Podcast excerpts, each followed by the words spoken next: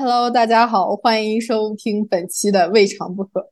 由于本人通勤时间巨长，所以我们今天想来一起讨论讨论，或者吐槽吐槽通勤这件事情。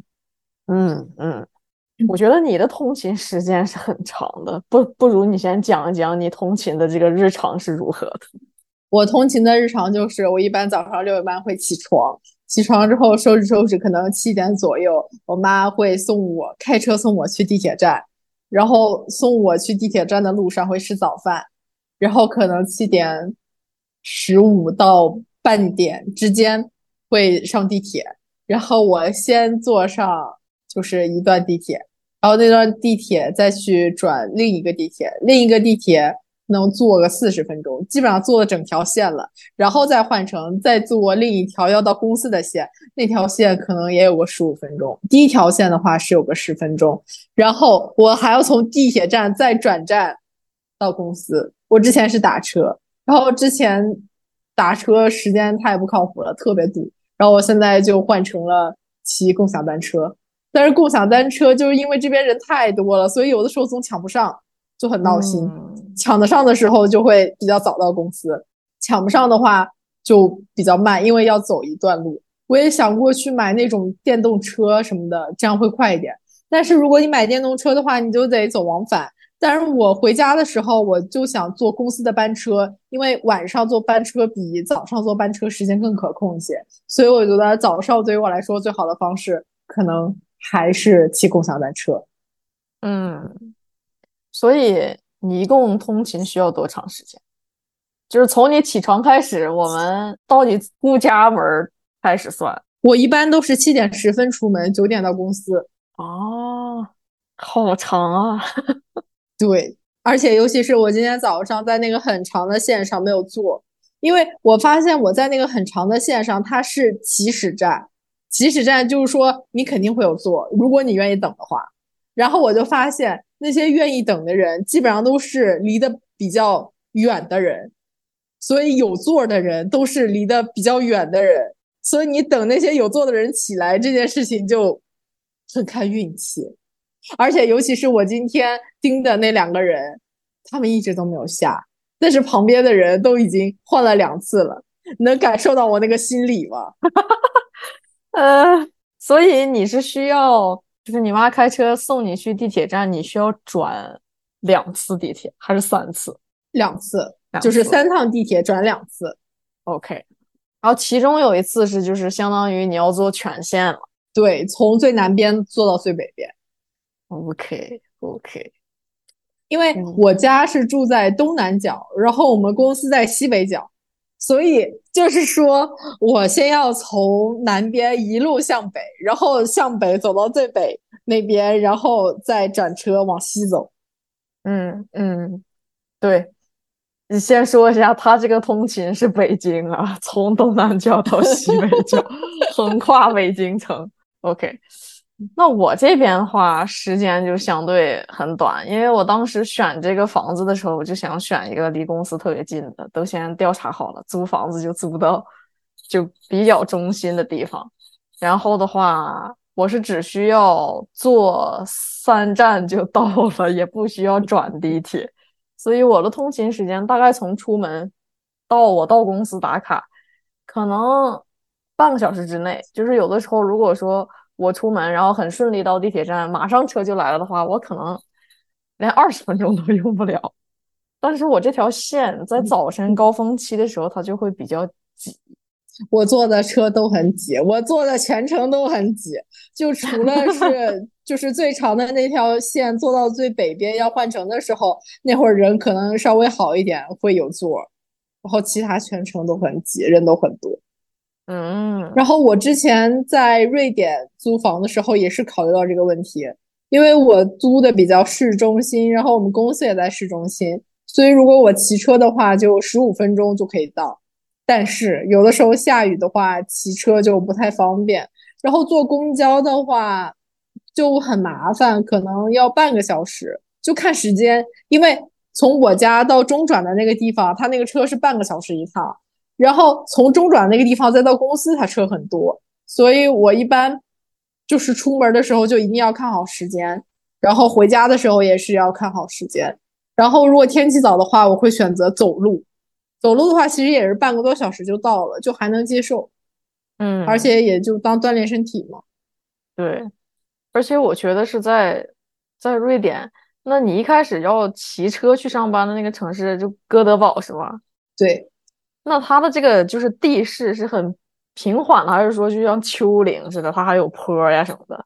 瑞典没有平缓的地势，至少在我生活的这几个城市里看来，隆德应该是地势最平缓的城市了。哦，是吗？这是这也是我最后放弃骑车的原因，因为实在骑不动。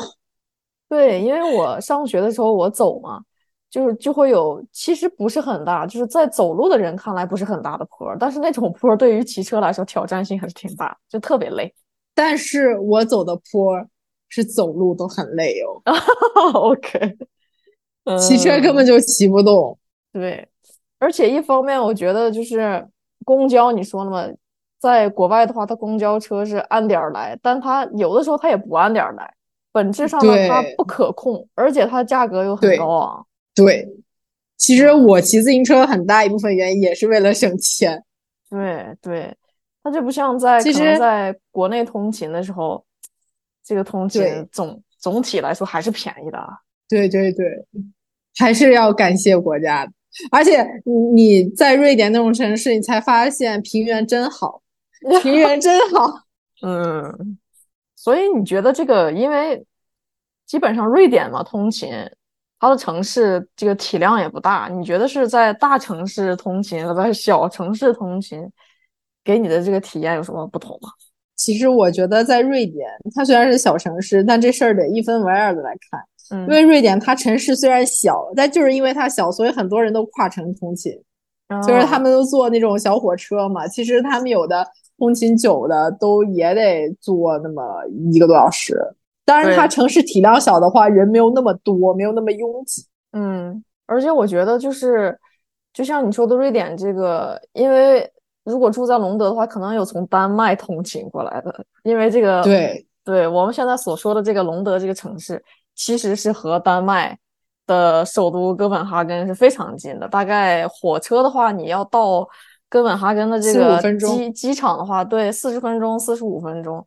所以这个通勤，而且它的这个车的这个辆数是非常多的，所以它通勤好像也不是很成问题。对，而且你会发现，他在国外这种跨国或者是这个跨城市的通勤，好像是一种很日常的方式。人们不会说是在这个车上很少，你会发现通勤时间，在这种怎么说呢，距离还相对较远的时候，通勤会没有座儿，好像还是比较少见的，因为车还是比较频繁的。而且就算车不频繁的话，瑞典也很少碰到没座儿的情况。对，哎，不过有。就像有的时候，就是到那旅游季，然后大家都是攒着一堆儿去机场，那巨挤无比。对对，但是他们有那种专门放行李和自行车的车厢，所以就还好。你实在不行，你可以坐在箱子上嘛，因为它地方至少还都宽敞。嗯，对，就是他说到这个车厢的问题嘛。也是，我觉得也是看时间。我上次 回国的时候，我就是在这个可以放箱子，还还可以放自行车的这个车厢，全都是人，天呐，挤都挤不开。也是赶上了，大家都在旅游嘛，回国啊啥的。所以你觉得，就是你是更就对比你在瑞典的这个通勤和在 北京的这个通勤，你？觉得你可能更倾向哪种通勤呢？就这还用说吗？我跟你说，北京应该是为数不多通勤体验超级差的城市。嗯，其次可能就是上海。嗯，其实它通勤体验差也不在于它就是这种公共交通做的不好。其实我觉得北京的公共交通相对于上海来说，我我觉得应该是做的比较好的，只不过它实在是太大了。嗯，然后人又很多。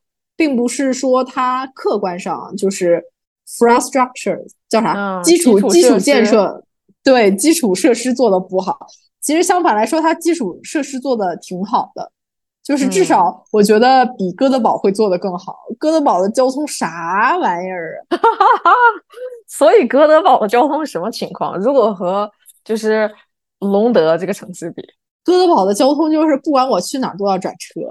OK，就是我不知道他这个规划是咋做的，而且因为他们是有电车，所以那些自行车道，然后还有汽车道什么的，就特别的混乱。尤其市中心，我不知道你有没有去过，就是电车也走，人也走，自行车也走，汽车也走，超乱。哦，是这样的。OK，那可能就是规划的时候有重叠，所以它后后期也不好改了。对，主要是因为他们又不想把电车这个东西取消掉，他们可能最早期是没有公交，就是电车的，不像隆德的电车，它是后面规划的，可能会相对合理一些。嗯嗯，而且我有一个很直观的一个感受啊，就像你刚才说的，虽然瑞典的每一个城市，它可能城市的这个规模不大，人口很少，但是你并不觉得说它这个通勤会非常方便，原因就是它这个线路规划的非常少。也正因为它人口少嘛，所以它也不可能说是尽心尽力去规划这个公共交通设施。然后大家也都是怎么说呢？以骑车为主吧。我觉得骑车走路，这就是为啥外国的鞋好像普遍来说都是又丑又又丑又舒服的那种类型。对对对，其实我之前买了一双 Timberland，我真的很喜欢。而且我穿了很多年，我几乎每天都穿，它都没有坏。最后实在是因为它太旧了，然后我回国我就没有把它带回来。但是其实我真的特别喜欢，虽然它很重。那你在这个将近要两个小时的，就是在北京的时候，将近两个小时的这个通勤当中，肯定遇见各种各样的人啊，脑中可能想着各种各样的事啊。你你觉得这个，你说一个。让你比较糟心的一件事和让你比较享受的可能一件事吧，也不是享受吧，就是你觉得好像还挺有趣的那么一件事吧。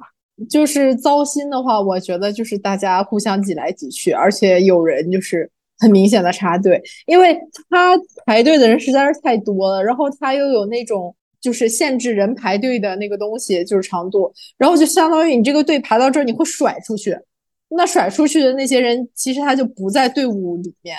那不在队伍里面，车来的时候，他就是会直接拥上去，他就不排不排那个队了。哦。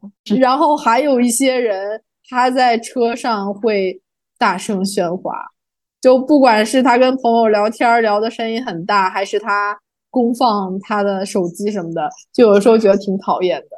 但是有的人就是。我可能就看他一眼，我我也没有很恶毒的看他一眼，我只是可能就稍微瞥了一下他，然后他就会自己把声音调小。嗯，那这个大声喧哗，这个是很常见的事情吗？没有那么常见，跟前几年比起来，因为以前我坐地铁的时候还有很多乞讨卖艺的，现在少了很多，应该国家是有去管理这个事儿。然后比较享受的事儿的话，就是我。之前也提到过，就我有一次来大姨妈，然后我就很难受，我就蹲下了，然后旁边一个小姐姐，她就把她的位置主动让给我了，就觉得还是挺感动的。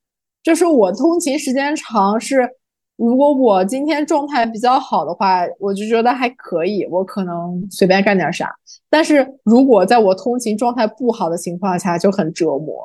嗯，是的。然后我讲讲我的通勤啊，虽然我的通勤时间很短，但是我这个人嘛，就比较事儿多吧，可能有有诸多看不惯的点。首先呢，我的通勤包括我从这个我租房子的地点到地铁站这一段步行的时间，大概要五到六分钟吧，不长的一段时间。但是这个大街上，你懂，你早晨出去，这个大叔大妈都是买菜、送孩子归来，都很悠闲的。所以这个 他们没有这个说给你这个上班族让路的这种意识，他们甚至就是堵在这个人行道本来不是很宽敞嘛，堵在这个中间开始聊大天儿，然后要不然就是两个人隔开，中间给你留一个缝，你说你是插过去还是不插过去呢？这种时候让我很很恼火的一点。还有就是到了地铁站，这个我不知道北京的地铁是要不要查这个包，是应该也要查吧。查都查，对你背这个包，但是你能说是就是你不去放到这个安检的这个机器里的话，你就打开让他看一眼，有这个程序吧？没有，没有，就都是过安检，都是过安检。就像上海这边的话，他就是你也可以选择不放进去，那你就打开包让这个安检员自己看一下。但是这个步骤吧，一方面来说呢，它起不到安检的作用；一方面来说，它就是所有的人好像都觉得放到安检机里是很浪费时间的，所以每一个人都选择说打开包给他看，本身也需要排队，就是反正就是很鸡肋的一项东西，还不如取了就算了呢。你即使放到安检机里，也没有人看。那两个小哥在人少的时候一直在聊天，这是我很不喜欢的一点。然后还有一点就是这个你。过了安检之后，马上到这个闸机，你要刷票了。这刷票就开始，有的人就开始悠悠闲闲的开始掏出手机，站在那前面就开始刷，刷不过去，或者呢，他马上走过去了，然后他站在那儿，站在那儿不动，他也他好像在等人吧，反正他就站在那儿，闸机就堵住了。反正就是很多有一些这种不好的这个。这个通勤习惯的人，他就会阻碍你。本来你上班高峰，你就是急着要去上班，没那好心情，给他好脸，就咔嚓撞过去。有可能我心情不好的时候，我就干这种事情，给他挤开，然后我过去。然后呢，第三步就是你到了这个下边，你要等这个车了。按说就应该排队嘛，因为我觉得是可能经历这个通勤之前，都在正好都在国外上学呢。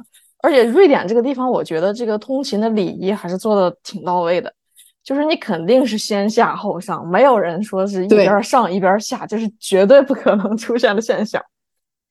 然后在这个你回国了之后，一方面我觉得我也很感同身受吧，就是你如果真的老老实实排队，一方面 有可能挤不上去，一方面有可能这个门就关了，不是你挤不挤得上去的问题，而是这个门给你留的时间就很短。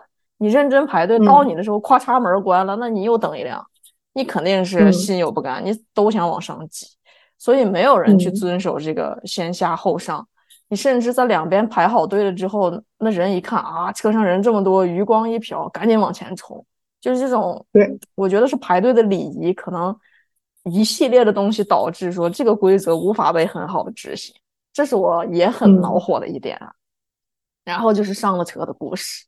上了车之后，一般早高峰你去的时候，如果说我上班是赶着，就是九点九点半的这一个班去，就人特别多。上去之后，就是因为我要背着书包，里面背着各种电脑啊什么的，这个包我就得提在手上拎着。那我是拎着，其他人可不管，尤其那种又高又壮的男生。背着他那个巨大 巨大的包，上来就怼在你脸上，咵嚓往上挤。我觉得这个也是，就是 我上次也遇到过一个人这样，对吧？我就觉得这个东西是你应该看看别人，你身边的人是怎么做的，你大概也学一下嘛。你就上来这样，我觉得早高峰那么挤，你的包会占很大很大的地方，这一点我也不太喜欢。还有就是那下车的时候吧，下车的时候，所有的人都在玩手机，或者都在听音乐。他不管你要下车，不给你让地方，或者说就是就像那个什么叠罗汉一样，就咵嚓都给你前面摆了一排，你还得绕开他。反正就是没有这个意识吧，整体的这个意识都比较缺乏。你想我通勤的这么短的时间内，我都有诸多的不满。反正我每次一上班就是爆一脸痘，就是 还没到单位的就给我气个够呛，就这种感觉啊。然后呢，下了车，下了车出地铁站这一块儿也是。出地铁站，你你首先得登上这个一个，不管是直梯也好，扶梯也好，反正你就是等梯子的时候，也是各种各样奇怪的人就要挤你插你队，你就你就按程序走不行吗？我很不理解这种行为啊！如果你实在赶时间，你你借过一下，你说话呀，对吧？不说话就直接往里挤挤挤挤挤，往死里挤！哎呦我的天！然后你就出地铁站了，到了这个。要过马路，你在等红绿灯了。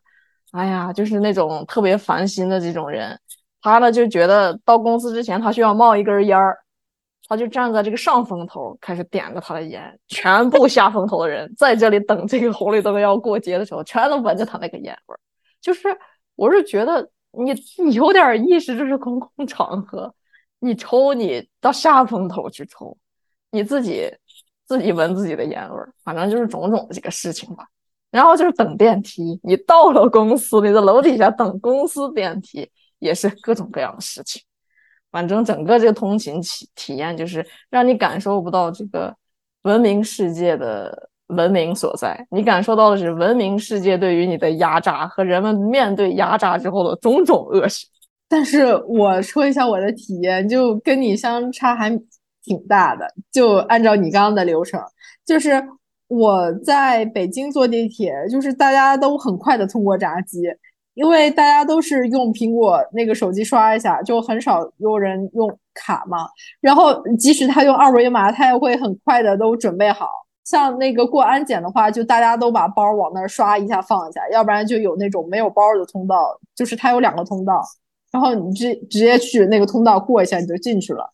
一般上上地铁的话，呃，虽然没有严格的先下后上，但是大家也是大致遵守呃先下后上。然后你说的那个扶梯那个，在北京的话，一般都是右边是你站着的，左边是你走的。所以就不会出现说你说的那种情况，我觉得大家还挺有秩序的。如果你想快点走，你就在左边；如果你就只是想坐这个扶梯，那你就站着。我感觉好像是一种不成文的规定，反正大家都是这么做的，没有人老是瞎挤啊什么的。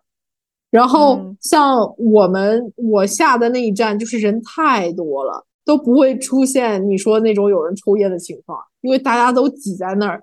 过红绿灯的时候，都好多好多的人。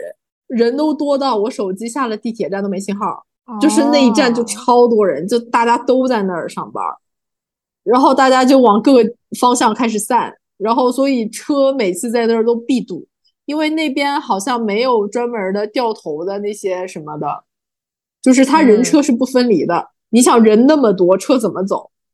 嗯，对，我也有想啊，为什么就是可能也是跟我在通勤的这个地段有关系，就是。我在通勤的这个地段也是旅游的地段，就江苏路嘛，下来是那个 愚园路，下来就是 City Walk，所以大家都比较悠闲。你会看到，可能有的有一部分的人他不是来通勤的，但是他是在通勤时间在乘坐交通工具的，所以他可能不会遵遵守这个通勤的这些礼仪，他不会照顾到说你是上班人士，对，可能有这个问题。对。我发现我这整趟的路线，他基本上都是通勤的人，都可能年纪会轻一点，就感觉好像就是大家普遍还是比较遵守规则的。嗯，对，有可能是这个差异。是的，我这条路上什么人都有，大叔大妈出去玩的，然后呢带小孩子去迪士尼的十一号线嘛，终点站迪士尼。嗯。嗯，然后就是各种各样的人，还有打，还有还有打工的人，然后对，还有一个点就是一上地铁，他这个广播就会说说啊，不要不要使用自己的小板凳或者是什么什么，然后你就一上车就是不使用小板凳的呢，都在地上坐着，要不就是蹲着，要不然就是使用小板凳的，这边广播着，他下面就是小板凳，我就觉得。这些人这个素质真可以，就是脸皮也够北京没有哎，北京没有哎。对，所以我觉得还是宣传力度，但我觉得这个宣传力度也很好。还有就是你说的那个点，如果说你是有包的话，大家是没有说是有分别照顾的，说你要打开包看的和你要放进闸这个检验机里的，大家都是放进检检验机里。我觉得这个才是好的，就是你要有规则，你就统一规则。嗯。还有就是没有包的，是有另外一个通道的，是吗？嗯，而且你说的就是下车的这个问题，就是像在北京的话，如果你想下车，你都会提前走到那个门那边嘛，然后就跟人家说一下，人家都会让你。或者说有一些不下的人，他站在门边上，他上一站刚下来，他会往里挤，就是他会自己自觉的往里走。嗯，对，我觉得可能是通勤人士是这样。还有就是我刚才问你那个点。就是没有包的，他是有自己的这个进入地铁站的这个路的吗？是有的，就是我们公司这边的站是有的，我家那边的站我没有注意，哎，可能就是没有包的人没有那么多。就是如果呃在那种人流量特别大的地方的话，他没有包的人是有个专门的通道的。哦，那就像上海这边，至少是我经历的站点呢，都是。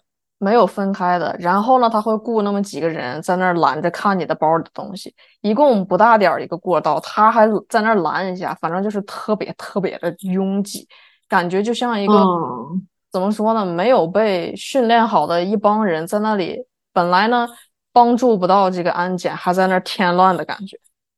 哦，然后我想到了一个事儿，就是之前我去上海的话，就是你机器在这边嘛，然后你通道只有一边，但是在北京有的人流量比较多的地方，它中间是一个机器，它两边都可以走人。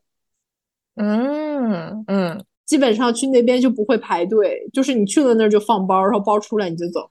对吗？正因为是标准统一嘛，大家都放包，嗯，所以才才能是这样的。你看他这边是标准不统一，一旦有什么东西是人加入的，就都有这个怎么说呢？通融的可能。一旦通融了，标准就失效了。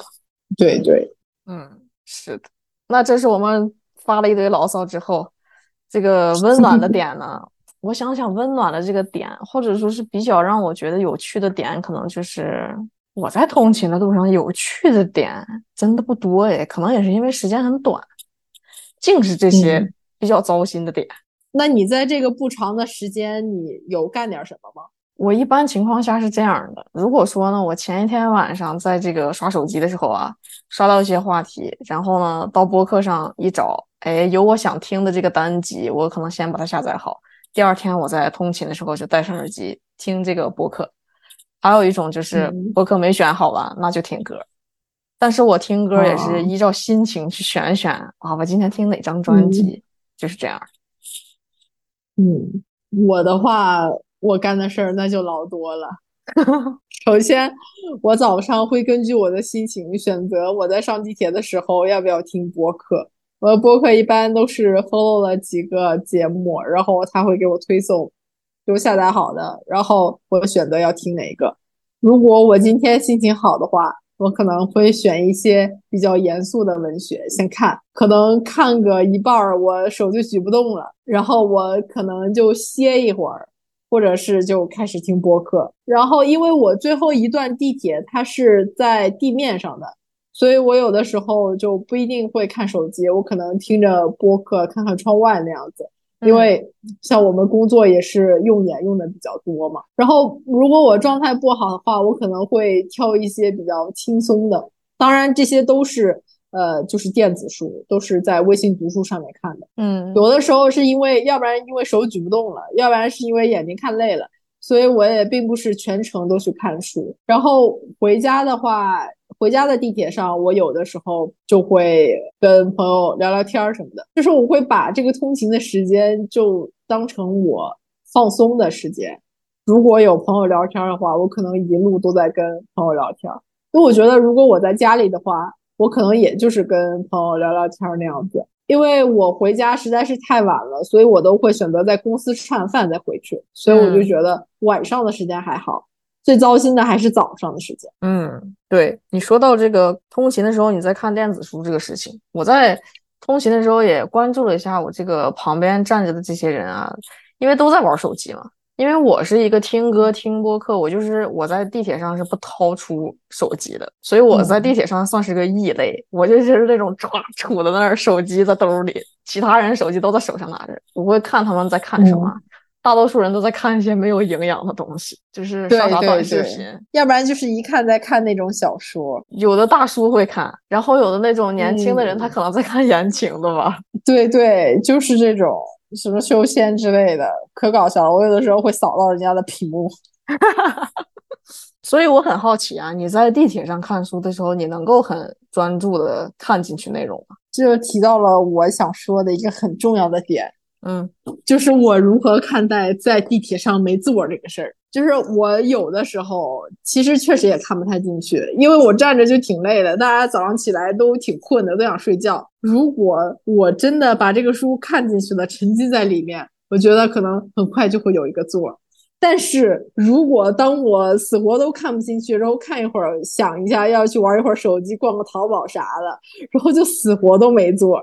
然后就会让那个时间变得更加漫长。我笑，就是我就觉得每天早上有没有做这个事儿就很玄学，根本就没有办法，你根本就不知道是靠什么东西来决定的。嗯，然后尤其是有的时候，我就是光听播客，我就杵在那儿，我就观察每一个人，就死活就是没有座。然后当我找到一个座坐下来的时候，我可能会就是说比较沉浸的看一会儿，能看进去，确实也。嗯，但是我可能还是倾向于就是比较严肃一点的那种书，就不会看小说呀什么的。嗯，因为我之所以问你这个问题啊，是因为不是经常我在这个 Instagram 上 follow 了一个叫 Hot Dude Reading，就是他经常会 po 一些就是在公共场合啊一些比较帅气的男生在这个 公共场合读书的这个图片，然后我就经常看到这个很好的图片嘛，然后我就觉得啊，那这个地铁上读书，可能人家通勤时间很久嘛，能够能够就是利用这个碎片化的时间去看一些书了，然后我呢。是吧？拿着手机也打算看一看。我觉得在手机上呢，我都没有心情刷我的社交媒体，就是心绪很乱，经常有人在走动。就是我可能在吸收任何内容的时候，是想要一个人，周围没有人和我交流，没有人来回走动。我是一个比较易受到外界影响的人，而且有一方面吧，我也觉得我不希望让别人看见我在看什么，就是不管是书，或者是我在刷短视频，或者是我在逛淘宝，我都不希望。不是我认识的人看到我在干什么，感觉别人在窥视我的生活一样。你说的那个碎片化的时间，我选择在地铁上看电子书，也是因为我有一段地铁是很长的，就是它长达四十分钟。就是我觉得我坐在上面可以很安心的坐在上面，我不用担心说呃还有几站要到了，马上要到了之类的这些事情，因为它没有那么短。我觉得如果在十站以内的话，可能都。给不了我这种感觉，所以我也很少用那种碎片化的时间去看书。因为如果我打开一本书的次数太多的话，我就会对这本书失去兴趣。如果我打开这本书，比如说我可能能看个一个小时，我看个三四次我就看完了，那还行。如果我打开这本书二十多次都没有看完的话，我会很快就对这本书失去兴趣。嗯，对，我是这样的。嗯，然后你刚才提到一个点啊，就是。乘坐时间会影响你这个究竟要不要看书这个选择。我还好奇一点啊，因为我们的这个通勤时间可能就是有的时候它特别挤，有的时候它特别松。我在可能不是正常通勤时间，但你还是去通勤上班的。我指这样的一个路程，就是有的时候可能我去十点半我去上班，或者我打个十二点的卡，这样的时候。其实地铁上的人是比较少的，然后我在那个时候上车的时候，我发现我的心情是不一样的。就是你上车你就感觉爷是去上班的，车上还没什么人，就是那种我也是都市人的感觉。但是特别挤的时候，你上车你就觉得真的这是上的什么逼班，就是那种感觉，就是心情真的很不一样。你有没有这样的感觉？我没有哎，我我可能还是坐的时间太长了。就是它中间会挤一下，但是它不会全程都挤。嗯，那再问一个问题啊，就好比说你是这个工作日你通勤，和你周末的时候你乘坐这个交通工具的时候，你这个心情有什么不一样吗？本人目前还没有在非工作日乘坐过地铁。哎呦我天呀，把你给凡尔赛的，就是呃，从工作到现在。哦，因为我我最近周末都没有出远门，都我在我家附近活动，要不然出去就是坐车嘛，就坐坐自己家的车，就不存在通勤的问题了。如果不是他们带我出去的话，我还是要坐地铁的。但是最近可能也没约哦，是这样的。OK，嗯，因为我有的时候就是休息日的时候，我可能出去。去看个什么东西，去逛个什么东西，要坐一段地铁。那个时候我发现，就自己的心情也不一样。就上地铁之后，你反正就是心情是很亢奋的。你要出去消费了嘛？即使对他可能就不是通勤，对，就是即使很挤，你也感觉哎呀，这个挤的时候让我很很高兴。就是我在大城市当中融入到了这个 消费群体的这个 大流中，就感觉嗯，心情是很愉悦的。就是。我感觉这个挤啊，真的很很受情绪的影响。嗯，所以就像我跟你说的，就我通勤这个事儿，我如果今天心情尚可，我会觉得嗨，这都不是事儿，不就俩小时吗？就很快就过去了，我随便干点啥，我就算在家，我不也得玩吗？这样还能督促我早睡早起呢。啊，对对对，心态可好了。对，但是当如果有一天我这个状态不好的时候。我就在想，天呐，这什么玩意儿？这通勤怎么要这么长时间呀？怎么好像过了一个世纪一样？怎么还没到？我怎么还没坐？这什么玩意儿？我以后再也不想通勤了。对对对，嗯，同感同感，就是很痛苦，而且我觉得这种痛苦就是你可能并不知道怎么去消解，因为你并不知道它什么时候出现。然后这就要说到我有一次下班的经历，就是我那天好像就是头吹风了，因为我一直都有偏头痛，我那天就头巨痛，然后就是痛的想吐的那种，就是那种偏头痛。然后当时我就想立刻赶紧回家，但是。由于本人十分伤的通勤，所以我只能自己默默的坐在地铁上。但是我好的是我每天下班的时候，那个很长的地铁我是有座的，所以我可以全程坐四十分钟。然后我那天就一个人坐在地铁上，其实也不是一个人了，我周围有很多人，但是我的感觉就是我一个人坐在地铁上，默默的那个连上了耳机，然后放了那种就是很安静，然后好像自己在山林里的那种。音乐那种听音乐，然后坐在那儿，双眼紧闭，然后正襟危坐，就坐在那儿，然后就开始冥想，开始静坐。因为我有的时候这样的话，我可能就是磕一片药那样子，但是我手头上什么都没有，然后本人就开始在地铁上打坐，嗯，挺好，挺好，真的就很无语。然后我觉得可能有缓解一点吧，因为你在地铁上，你甚至连水都没得喝。嗯你除了在那儿干坐，你好像也没有什么办法可以解决。然后我觉得，嗯，那个可能是我能想到的唯一能够缓解我当时不适的方法。嗯，是的，对你刚才提到一个这个在地铁上你有座的这个时刻，这个时候我的好奇心就来了，因为我上地铁这一这个时间短，然后人比较多，我很少时间是有座的。我只有在非高峰期的时候，可能我去上班有座。我一坐下来，这个体验啊，我跟你说说我坐的体验，然后你再说你的体验。一坐下来，基本上坐的人啊，我觉得很奇怪的一点是，这个大城市的青壮男性特别想要坐，一坐下他就可以开始他的娱乐时间了，就开始有的翘着二郎腿，有的把腿叉着，哇塞，八百里大。就恨不得一个人占两个地方坐，然后你坐在他这儿，他热乎乎的腿就开始靠在你的腿上，真的很烦。而且他不，那确实是对，而且他并不觉得你的腿热，但是我热呀。而且他腿太搞笑了，就是那种你懂，比你人高马大，而且也不是那种就是特别瘦的那种体型嘛，就那种特别壮的，他那个腿就感觉。我那个时候就觉得这个腿是不是你的？你感没感觉到这边有个活人呢？一方面是这个比较厌烦，还有一方面就是这个男性腿的问题啊。一方面，第二方面就是小孩儿，小孩儿旁边可能坐在你旁边，他是不遵守这个社交礼仪的，他就是公放音乐啊，公放游戏啊，抖腿。反正我做下的不愉快的事情都和腿有关系。不知道你的体验怎么样？我觉得小孩这个事情其实真的跟家长很有关系，就是如果家长在旁边管的话，也不会怎么样。而且我觉得在北京的话，大家还挺有文明的，就经常能看见那种青壮年给人让座什么的。嗯，哎，你看看南北差异，再搞一期地图炮。其实就我在地铁上就是静坐的那个事儿。就让我想到了另一个问题，就当我们面对一些不得不做，但是你又觉得很痛苦的事情，然后又无法回避的那种状态的时候，我们应该怎么面对？问得好，你先说。我 我问的你啊，你先说，我再说。我感觉可能这个也是分阶段，可能这个事情初期。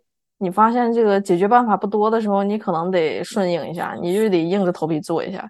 但可能这个时间长了，你自然而然会找到一些，要不然你就释怀了。你把自己这个心理暗示到我这里是很舒适的，就急切的心理暗示说我能过去，我能挺过去。第一种方式方式，第二种方式就是，就就拿这个腿这个事情举例啊。我就是想坐那个座，他的腿呢就是差的那么老大，我怎么办？我给他挤回去。就是即使说他这个腿依然靠着我的腿啊，但是我必须，我这个心里得过得去，我不能受这个委屈。我不管你的腿是以后要挨着我的腿，还是还是如何，我得首先给他挤一挤，表示哎，我这儿有人呢。然后第三个点嘛，那你怎么说呢？就是既不能做出什么改变，又不能有积极的心理暗示说这个东西我可以。那你就选择不做，不做这个事情就逃离嘛。但我觉得我人生的大部分的时间都是第三种选择，就是我不会为了这个我不喜欢的事情付出我的心力，同时我也不想要有那些自我 PUA、自我的积极心理暗示，我选择走。嗯。我觉得我选的就是第一种，开始自我进行心理疏导。当然，其实你说的第三种方式我也可以做，但是我会呃，就是我几番权衡下来的话，我还是选择了通勤。其实我也是可以租房的，但是我会觉得在家里嘛，就是你跟你父母的感情其实也需要沟通的。从某种程度来说，其实你跟你父母也是需要社交的。其次是。呃，其实你在家里的话，你父母肯定就是多多少少会照顾你嘛，然后给你做饭呀、洗衣服呀、收拾屋子啊什么的。其实你在家里，你整个住的体验感会好很多，包括那些卫生间呀、厨房呀各种事情。你自己出去的话，按我爸的话来说，你如果出去租房的话。你除了通勤都是事儿。如果你住在家里的话，你只有通勤这一件事儿。嗯，就是我觉得通勤它虽然对我来说目前确实是一个挺烦人、挺痛苦的事情，但也算是一种主动的选择。就是是你在权衡了很多，比如说你工作呀，呃，你的工作的薪资呀、同事呀，然后各种条件下，有很多方面权衡下来去做的这个选择。就即使现在我是坐在这儿去讨呃吐槽通勤这个事儿，但其实从某种程度来说也是我自己选择的，所以我就觉得，那可能如果我自己已经选择了，那我只能选择自我 PUA 了。我除了自我 PUA，就是我。这种积极的心理暗示以外，我找不到别的方式可以让我自己有所缓解。但你这个其实你说的很重要的一点嘛，就是你在权衡利弊之后，还是发现这个是利大于弊的，所以它就不属于 PUA 了。PUA 的话，绝对是弊大于利，你自己把它 PUA 成利了。哦，嗯，那这种只能算是积极的心理暗示，是吗？是的，是的，就没有坏到你需要 PUA 自己。然后我还有你，你刚才说到一点嘛，就是。除了权衡利弊之外，是有一种力量在推着你说做这个事情。如果说就像我选第三种，我可以选择逃离这个所谓的不好的这个选择，是本身可能很大程度上我们有资本去做这种选择。嗯 嗯嗯，啊，我觉得是的，就是你还是不差那些钱儿，或者你还是不差这个给人低三下四，不会。不需要做到这种程度，所以你就有资本走嘛，那还不是甩手大爷说走就走？嗯，但是就像你说的，可能并不是所有人都有第三种选择，大家可能只能在第一种和第二种之间。第一种就是说服自己，第二种就是去做一些自己尽可能的反抗。嗯。对，但我觉得可能长期下来，这也是为什么就是通勤就是城市病嘛，就是人们长期在这种内耗，这就是所谓的内耗，情绪上的内耗。对，可能他的心情就不是很好，会影响他一天的心情，影响他的这个，嗯，资本主义不是更更看重这个生产力吗？严重影响生产力。人就是情绪动物，情绪不好就没有生产力。是这样的，就因为我从家到公司，它这个时间很长。其实你想，人脑子里的念头是以数亿计的那种，你每秒都会产生巨多的念头。你想，我通勤这么长时间，我在上班之前我就已经产生过无数个念头了，那肯定跟我一早上一起来就投入到生产中，那肯定是不一样。所以，我我的领导有的时候也会点我说：“你要不要租房呀？”嗯，对。然后这就到我很好奇的下一个这个话题了。就是它可能不是完全跟通勤相关，但是它确实涉及到这个通勤的考量。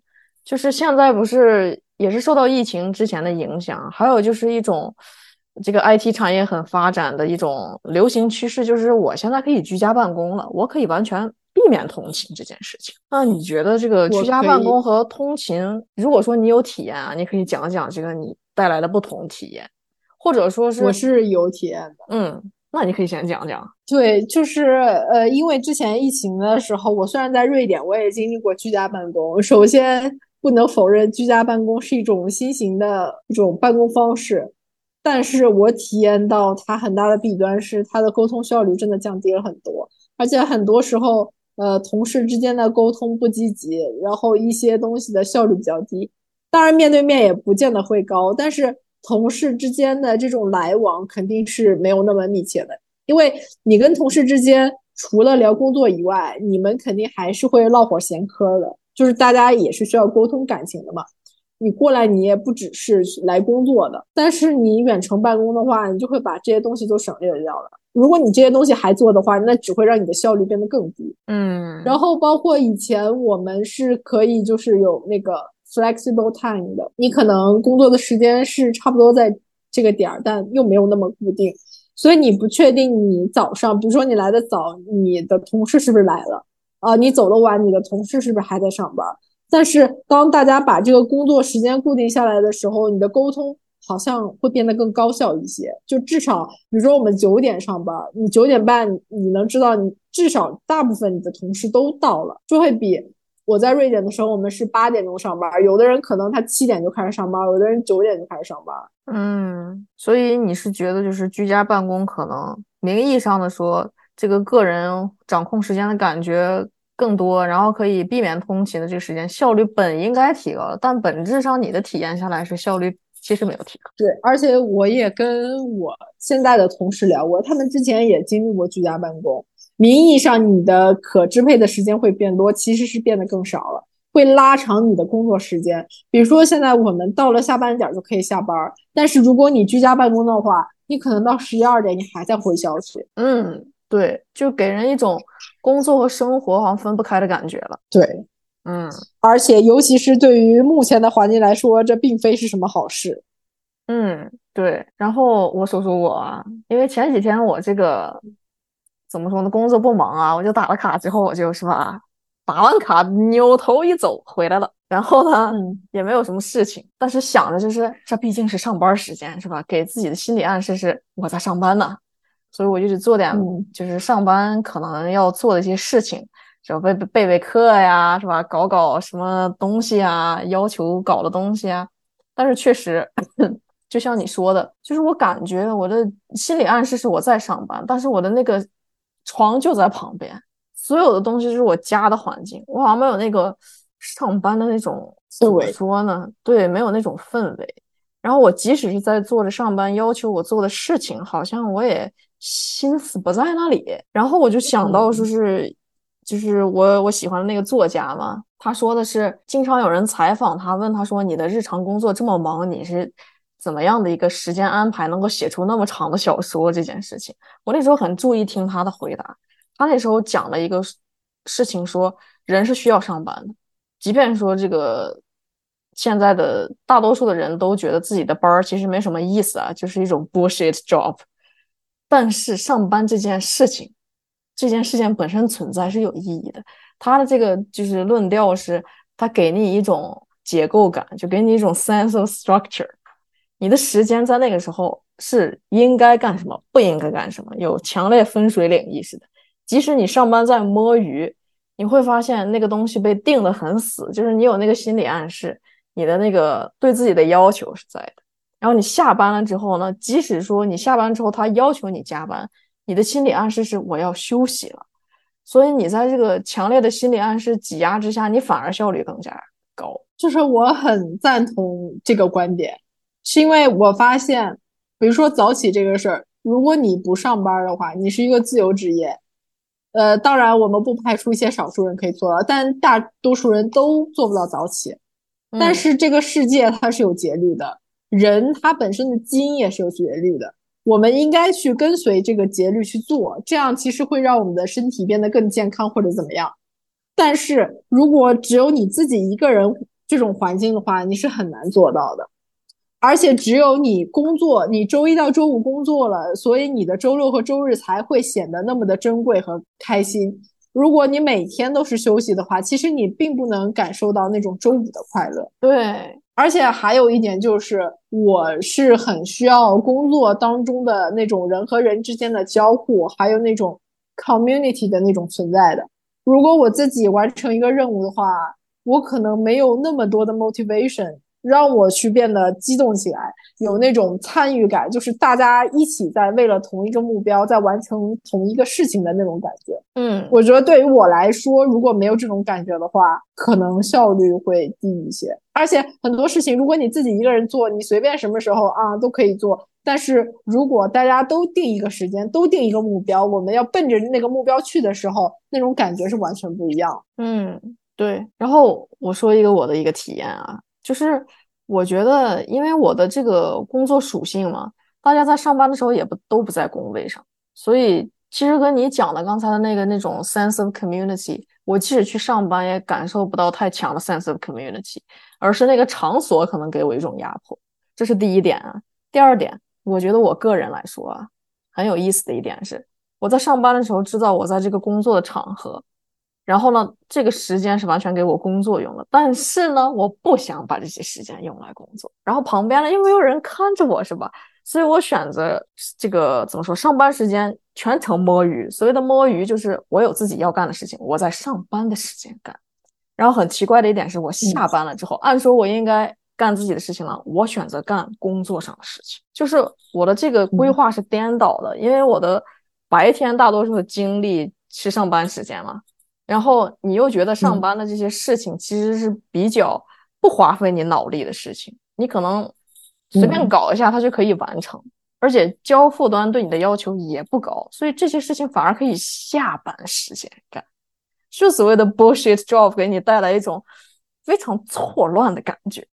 但是这真真的跟工作性质有关系，我的工作就不能这样，我的工作时间基本上占据了我一天。